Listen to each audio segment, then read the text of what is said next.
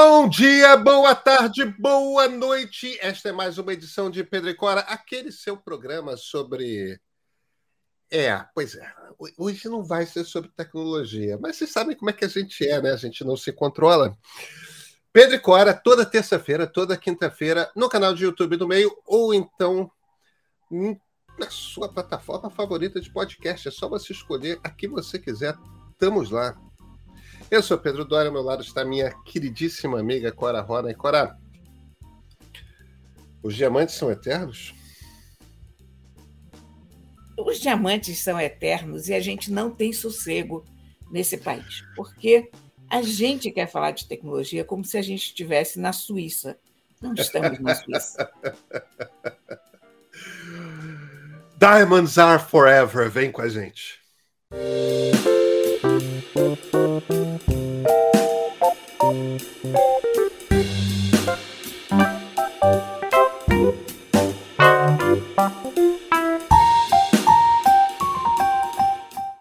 Cora Rony, eu nunca te vi de diamantes. Te conheço há tanto tempo, eu nunca te vi de diamantes. Por quê?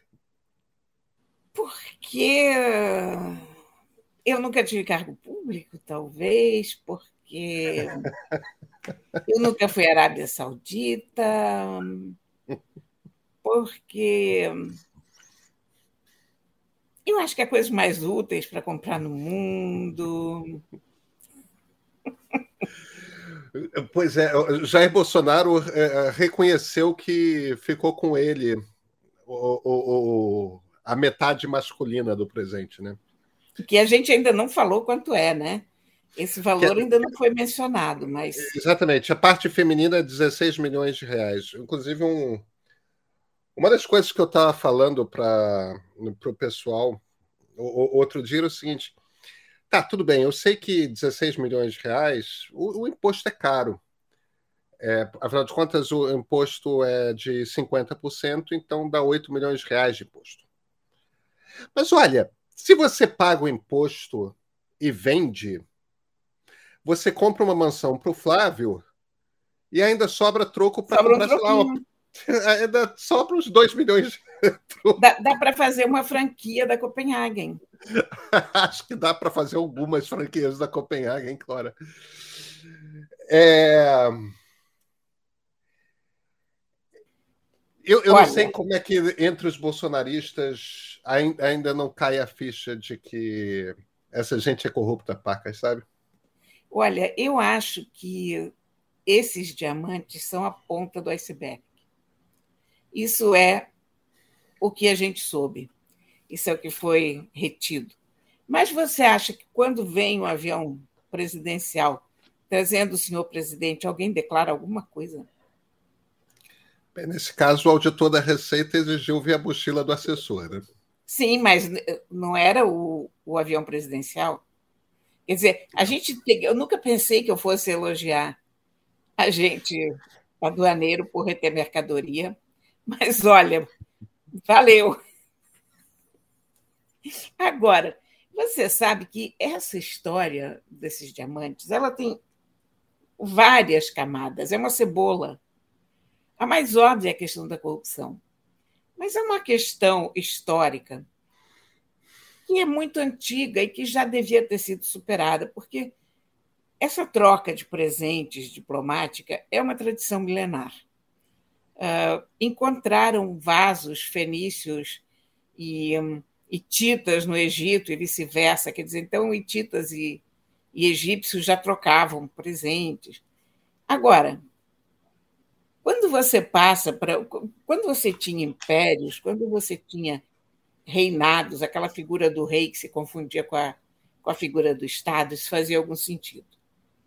A partir do momento em que você tem presidentes da República, em que você tem autoridades separadas fisicamente do, do cargo que, que ocupam, isso não tem mais qualquer razão de ser. Quer dizer, um país não dá presente para um outro país. Ele pode dar, digamos, um livro, ele pode dar um quadro, ele pode dar objetos que lembrem esse país visitado numa sala pública. Você amanhã vai visitar a presidência da República, tem um belo painel ali dado pelo Catar, ótimo, que bonito. Ficou para as instituições daquele país. Agora, esse tipo de presente pessoal, isso é uma fonte de constrangimento, uma fonte de corrupção, de mal-entendidos, é uma coisa terceiro-mundista, cafoníssima e cheia daquelas intenções que a gente sabe que não são republicanas. Porque nem os árabes dão 16 milhões assim de mão beijada, alguma coisa eles querem em troca. É, bem, eu tenho certeza que foi só coincidência, mas mais ou menos na mesma época os saudistas compraram uma refinaria a bom preço da Petrobras, né? Pois é. é... vamos lá, eu acho que tem de certa forma, você já falou, eu acho que tem alhos e bugalhos.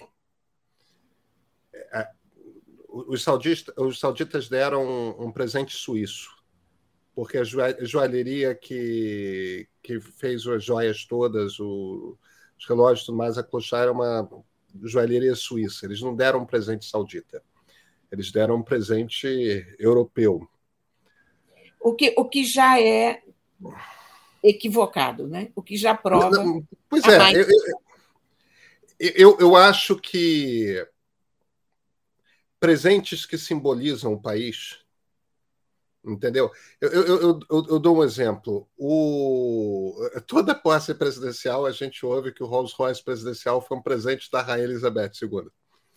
É, para os Juscelinos, se eu não me engano. É, era uma coisa de Estado, era um momento que o Brasil estava começando a desenvolver uma indústria automobilística, existia uma disputa é, de que fábricas teriam incentivos, que fábricas estrangeiras teriam incentivos de se instalar no Brasil. A, a Volkswagen, se não me engano, foi a primeira a vir, tudo mais. É, naquela circunstância ali, tudo mais, o governo britânico deu de presente para o governo brasileiro um Rolls Royce que era uma mostra de como que, se não me engano, foi para o Juscelino. É, mas uh, um, um Rolls Royce foi durante muito tempo um símbolo da indústria britânica. É algo que simboliza de fato o país e o, os britânicos são, por bons motivos, muito, muito orgulhosos da sua indústria. A Revolução Industrial na Europa começou no Reino Unido, era Império Britânico na época em, em, Manchester e tudo mais. Quer dizer, é, você estava dando o exemplo de um painel. É, é, eu acho que esses presentes uh, fazem sentido porque são maneiras de você representar a amizade entre nações. Sim. Aí a gente tem um painel, a gente tem uma estátua, nações se dão estátuas Presen é... é... a Estátua da Liberdade foi um presente da França. O, o Cristo Redentor foi um presente da França. Pois é. é. Essas coisas, presentes de Estado, estão above board, né? estão acima de discussão. Querem dar uma estátua? Ótimo. Um quadro, enfim. Tem uma série de coisas que, que são, obviamente, de função cerimonial. Agora, presentes de uso individual acima de uma quantia razoável são corrupção clara e óbvia. Mas, Se o cara quiser, quiser dar, sei lá, uma caneta, pode ser dar uma caneta cara, mas ok, isso, isso é uma coisa pequena dentro do, do dia a dia de um cerimonial. Agora, esse tipo de coisa, joias de diamante, uma coisa bilionária. Isso não existe na vida real. Você consegue imaginar a Arábia Saudita dando essas joias para a Angela Merkel? Não. Não, eles, eles dão para quem eles sabem que vai aceitar com gosto. Pois é. É de mau tom oferecer. Honestamente, eu acho que tão ruim quanto aceitar é oferecer. É. Cora, eu, eu não estou discordando de você, não. É só que eu não acho, eu não interpreto, esse, é, é, não me parece que esses diamantes foram dados como como presente de Estado. Não, é evidente que não foram dados como presente de Estado. É porque é, o problema é o seguinte: é que fora do presente de Estado, isso não pode existir. O que pode ser um presente pessoal é uma coisa pequena, estou te dizendo, é uma canetinha, um livro, né? um, um echarpe, uma coisa simbólica. Olha, um colar de diamantes não é simbólico nem aqui nem na China, nem na Arábia Saudita. Não, um colar de diamantes. E olha, naquela caixa está faltando uma pulseira. Você reparou que a caixa tem um buraco que está vazio? Não. Repare, você tem, você tem a caixa. Essa caixa, evidentemente, é feita sob medida para essas joias, porque você não chega ali no mercadinho da esquina e pede, eu quero uma caixa em que caiba um colar e, e um relógio e brinco. Não. Essa caixa tem gente lá na Chopar para fazer. Então, a caixa foi feita para aquele colar, os brincos aqui do, no canto, o relógio aqui e aí repare que tem um buraco que está vazio. O que, que entra num conjunto de colar, brinco, pulseira, né? Então tem uma pulseira aí que está tá faltando, porque aquele espaço não, não estaria vazio. Você não dá um presente com espaço vazio dentro da caixa, né? Não. Não. Cadê a pulseira? É, Cora. Enfim. Olha, é, o pior é que eu acho que aceitar diamante de déspota estrangeiro saiu da moda com Giscard d'Estaing. Lembra do Giscard d'Estaing? Eu lembro, mas eu não conheço a história. Eu não conheço a história. Faz 50 anos, 50, 50 exatos anos. Olha, o Giscard foi um dos bons presidentes franceses era um aristocrata, tinha quatro nomes próprios, se imagina, né? Valéry, não sei do que, não sei do que, do Giscard d'Estaing. A mulher dele era nobilíssima, tinha seis nomes próprios. Eram umas figuras elegantíssimas, finíssimas, aqueles franceses sofisticados. E esse cara, olha, ele botou a Simone Veil e a François Giroud no ministério. Ele presidiu a aprovação do aborto, do divórcio, diminuiu a idade para votar, você vê que ele era um bom presidente, um cara com uma boa cabeça.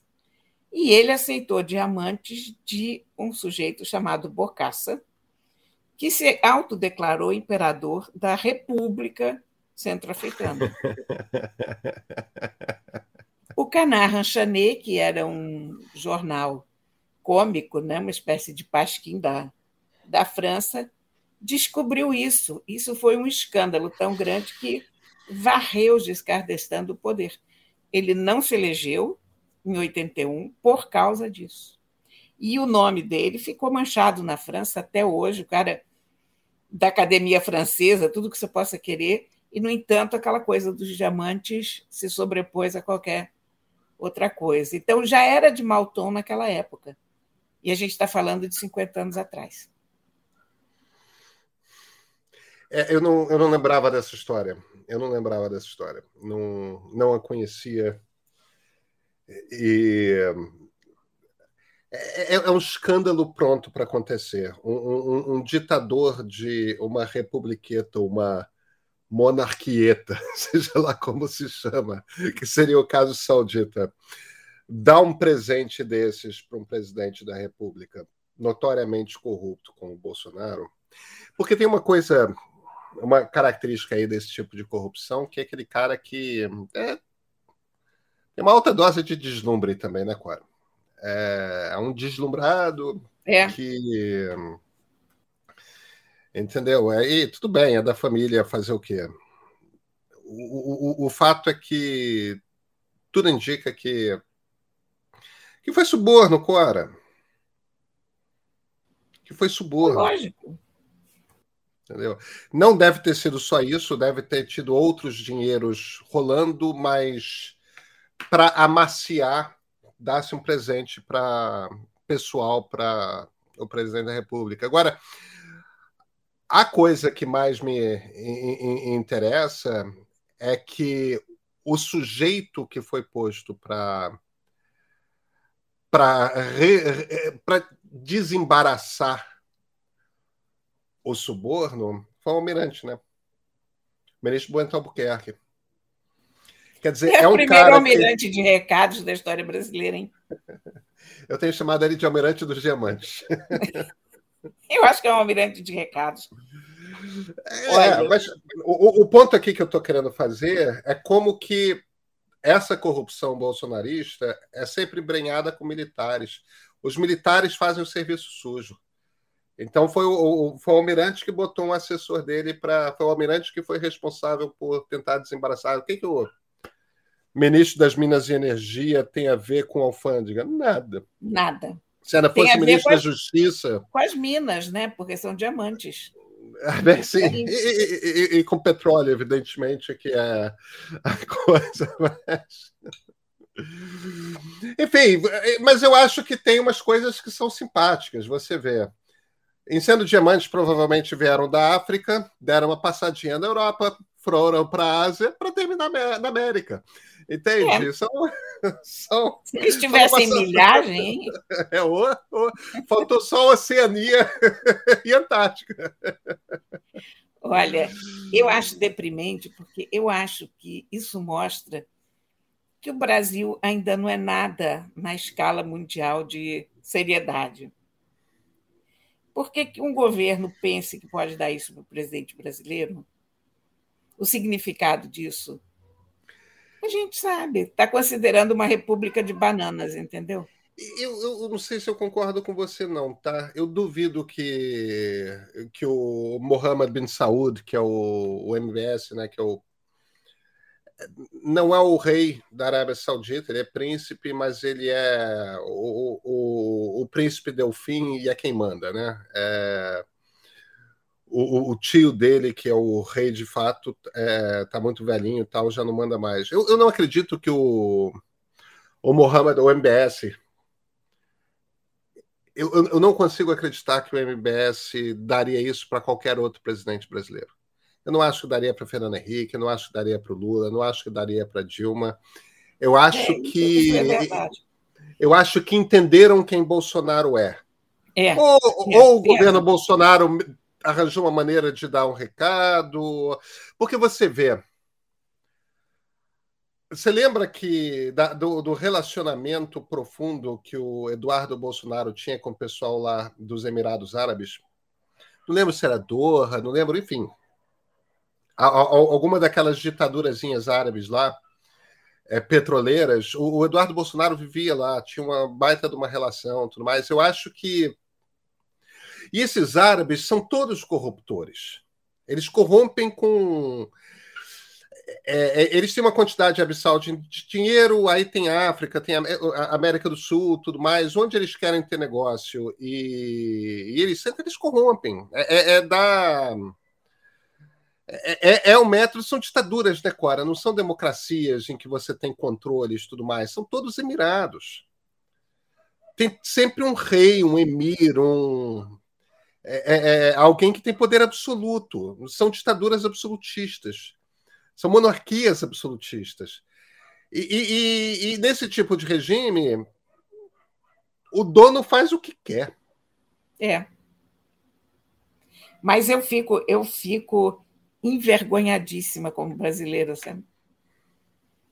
Numa, é. numa situação dessas, porque é uma coisa de republiqueta, né?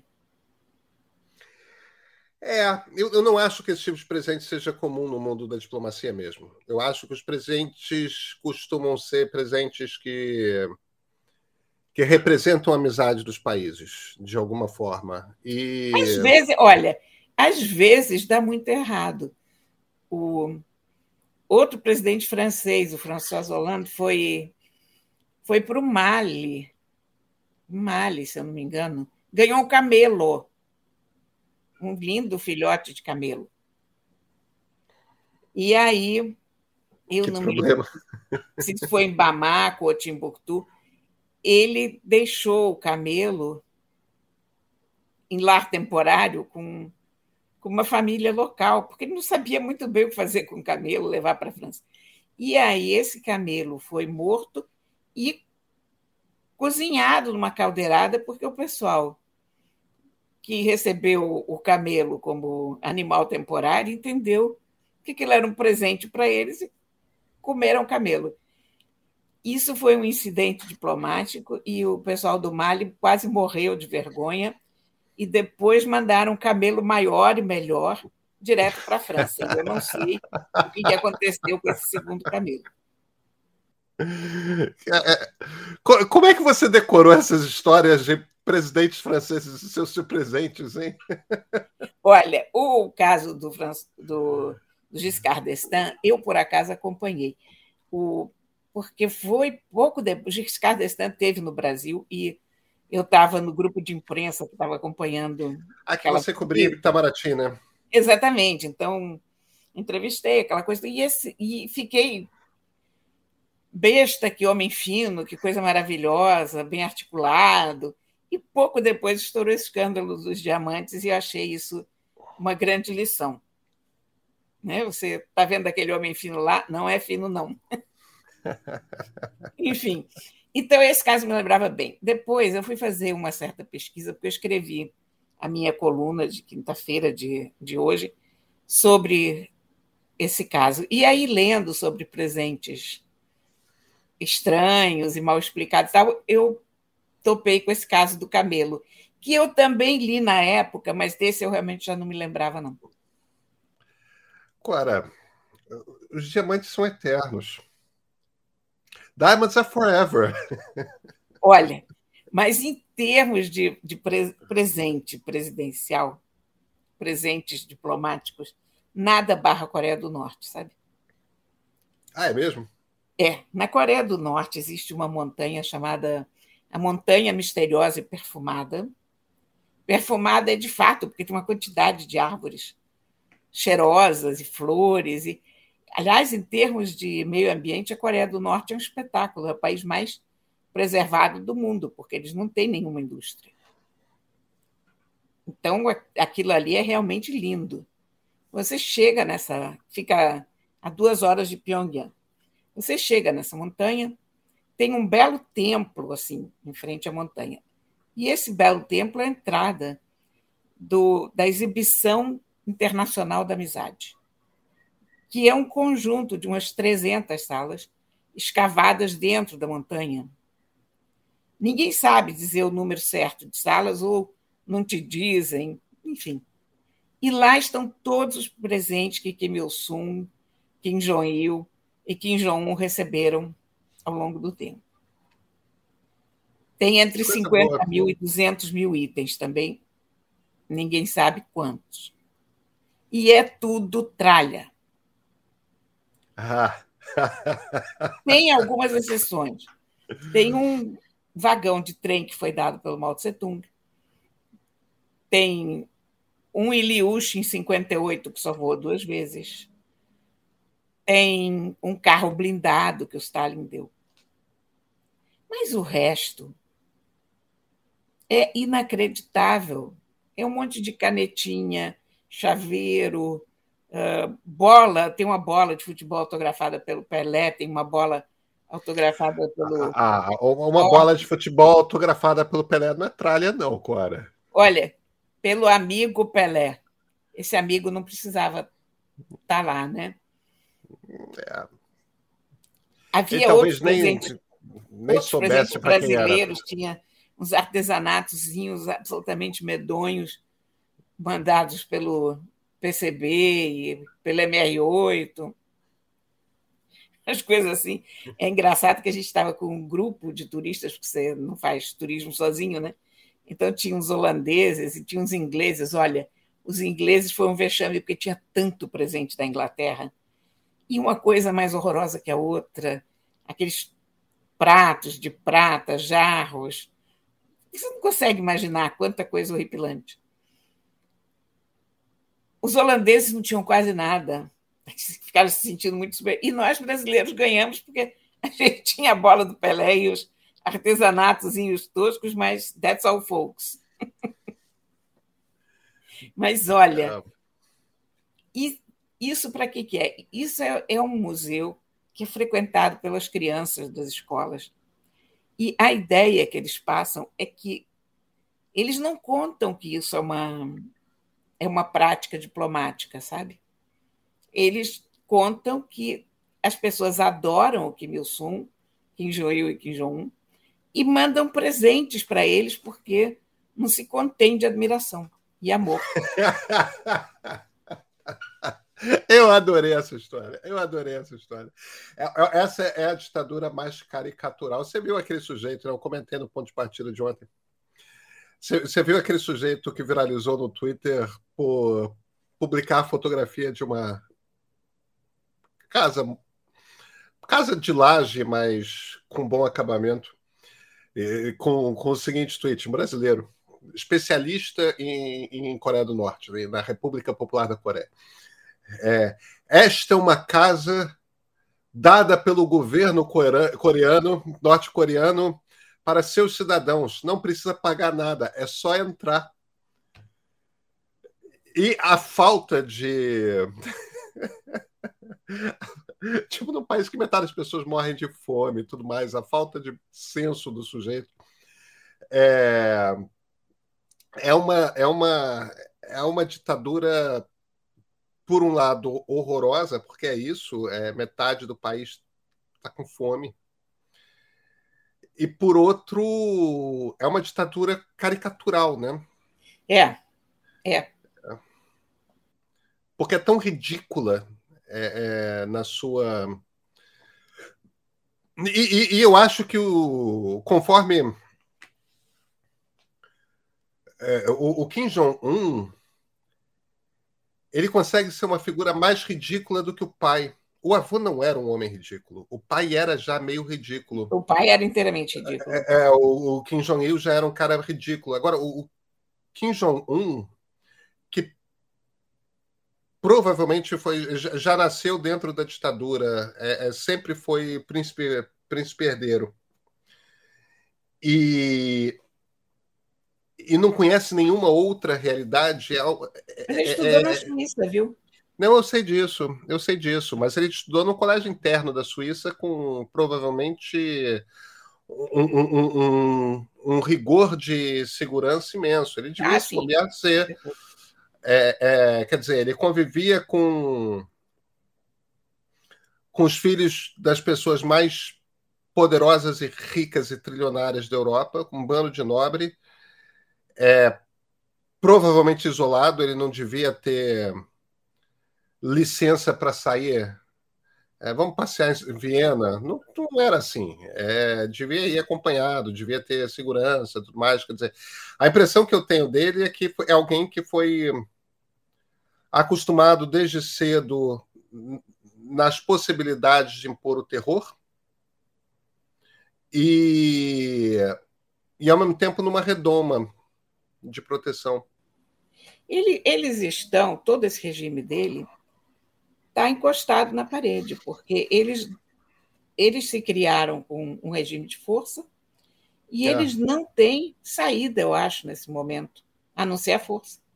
Porque a hora que houver um relaxamento ali, eles são fuzilados, liquidados, porque o que deve ter de, de disputa interna naquele primeiro, segundo escalão lá da Coreia do Norte, uma repressão violenta. Você lembra que quando ele, ele assumiu ali a, o comando, ele, a primeira coisa que ele fez foi mandar matar o tio, né? Isso. E de uma forma horrorosa, né? Ele jogou é. o tio numa jaula de cachorros que o comeram. É, eu, eu, eu, eu há 500 lendas sobre o fim desse tio, né? É, aparentemente mas, ele foi fuzilado e depois entregue aos cães. Pra... Mas, mas, enfim, mas é é esse tipo de, de poder que você tem lá, quer dizer, de ninguém saber onde é o palácio dele, de isso e da, e da Coreia do Norte inteira parar o trânsito, também não tem muito trânsito, mas todos os carros que estão na rua têm que parar quando ele sai de um lugar para o outro. É, e, e... Você imagina que doideira. Pyongyang, eu imagino, você conhece ou não conhece. Pyongyang, eu imagino, é uma cidade pequena. É. é e, e, é uma cidade na qual só a elite da elite da elite vive. Ainda assim, tipo, não é uma, não é uma classe média. É, é, são as pessoas que têm dinheiro no país, né? São as pessoas que têm recursos no país e que o regime autoriza, não é isso? Não existem pessoas com recursos no país. Existem as pessoas do regime.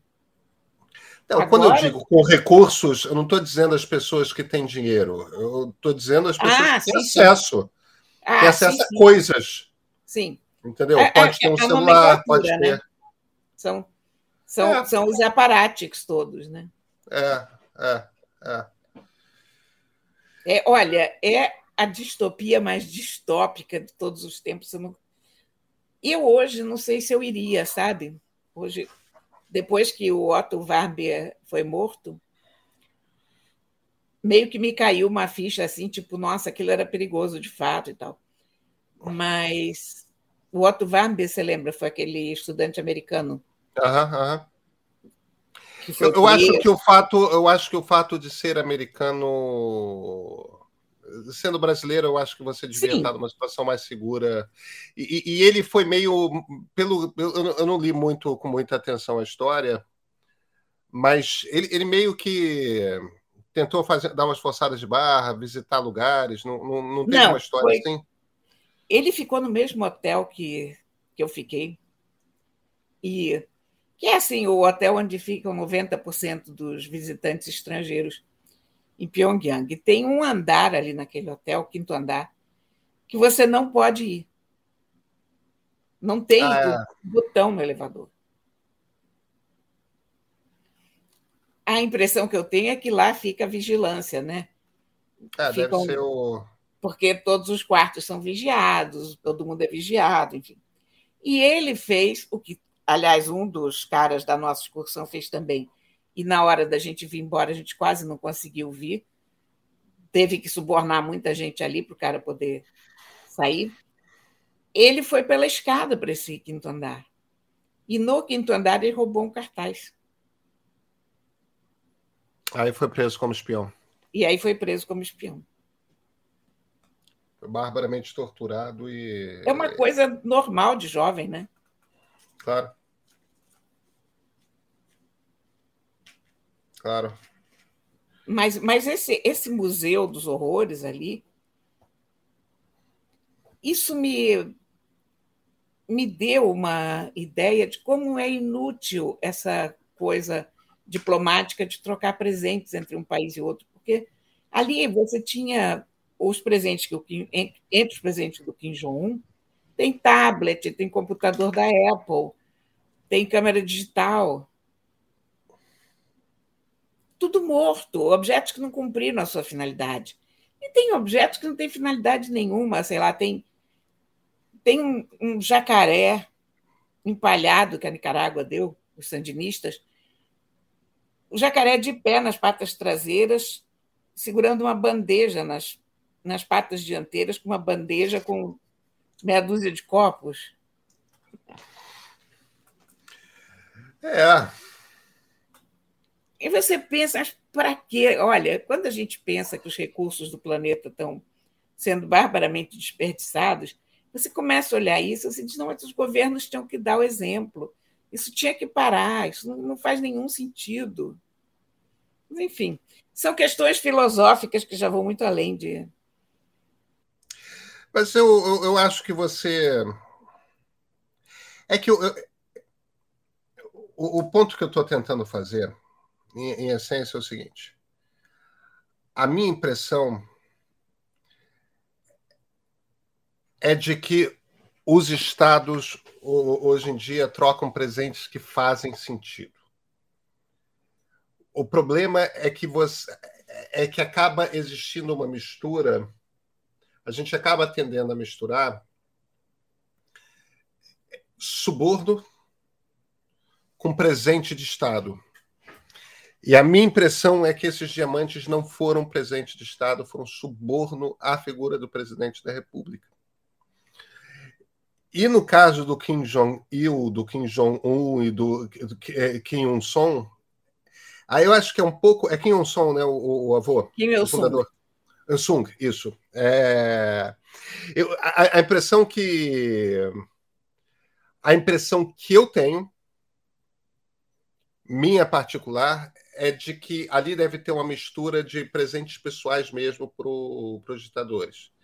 Sim. É, que não são. Enfim, aos, aos presentes de Estado e a os simpatizantes, os comunistas. É, tem, tem, ali tem de tudo. Ali tem de tudo. É, é. Mas o, o, uso que eles fazem é que é extremamente curioso, né? E malsão. Claro. Porque é uma arma de propaganda. Se torna uma arma de propaganda, é. né? É, é. Cora, será que tem alguma chance de a gente voltar a falar sobre tecnologia na terça-feira que vem? Olha, a gente não, não sabe, porque esse país não dá um minuto de sossego, né? Quando não, a gente, não dá. Não quando dá. a gente começa a achar que está tudo bem, aparecem diamantes. Aí a mulher do Rui Costa também consegue um carro que vale mais do que qualquer colar de diamantes. Porque eu ainda não fiz essa conta, mas quantos milhões uma pessoa tem que ter para tirar um salário de 41 mil reais mensais até o fim da vida.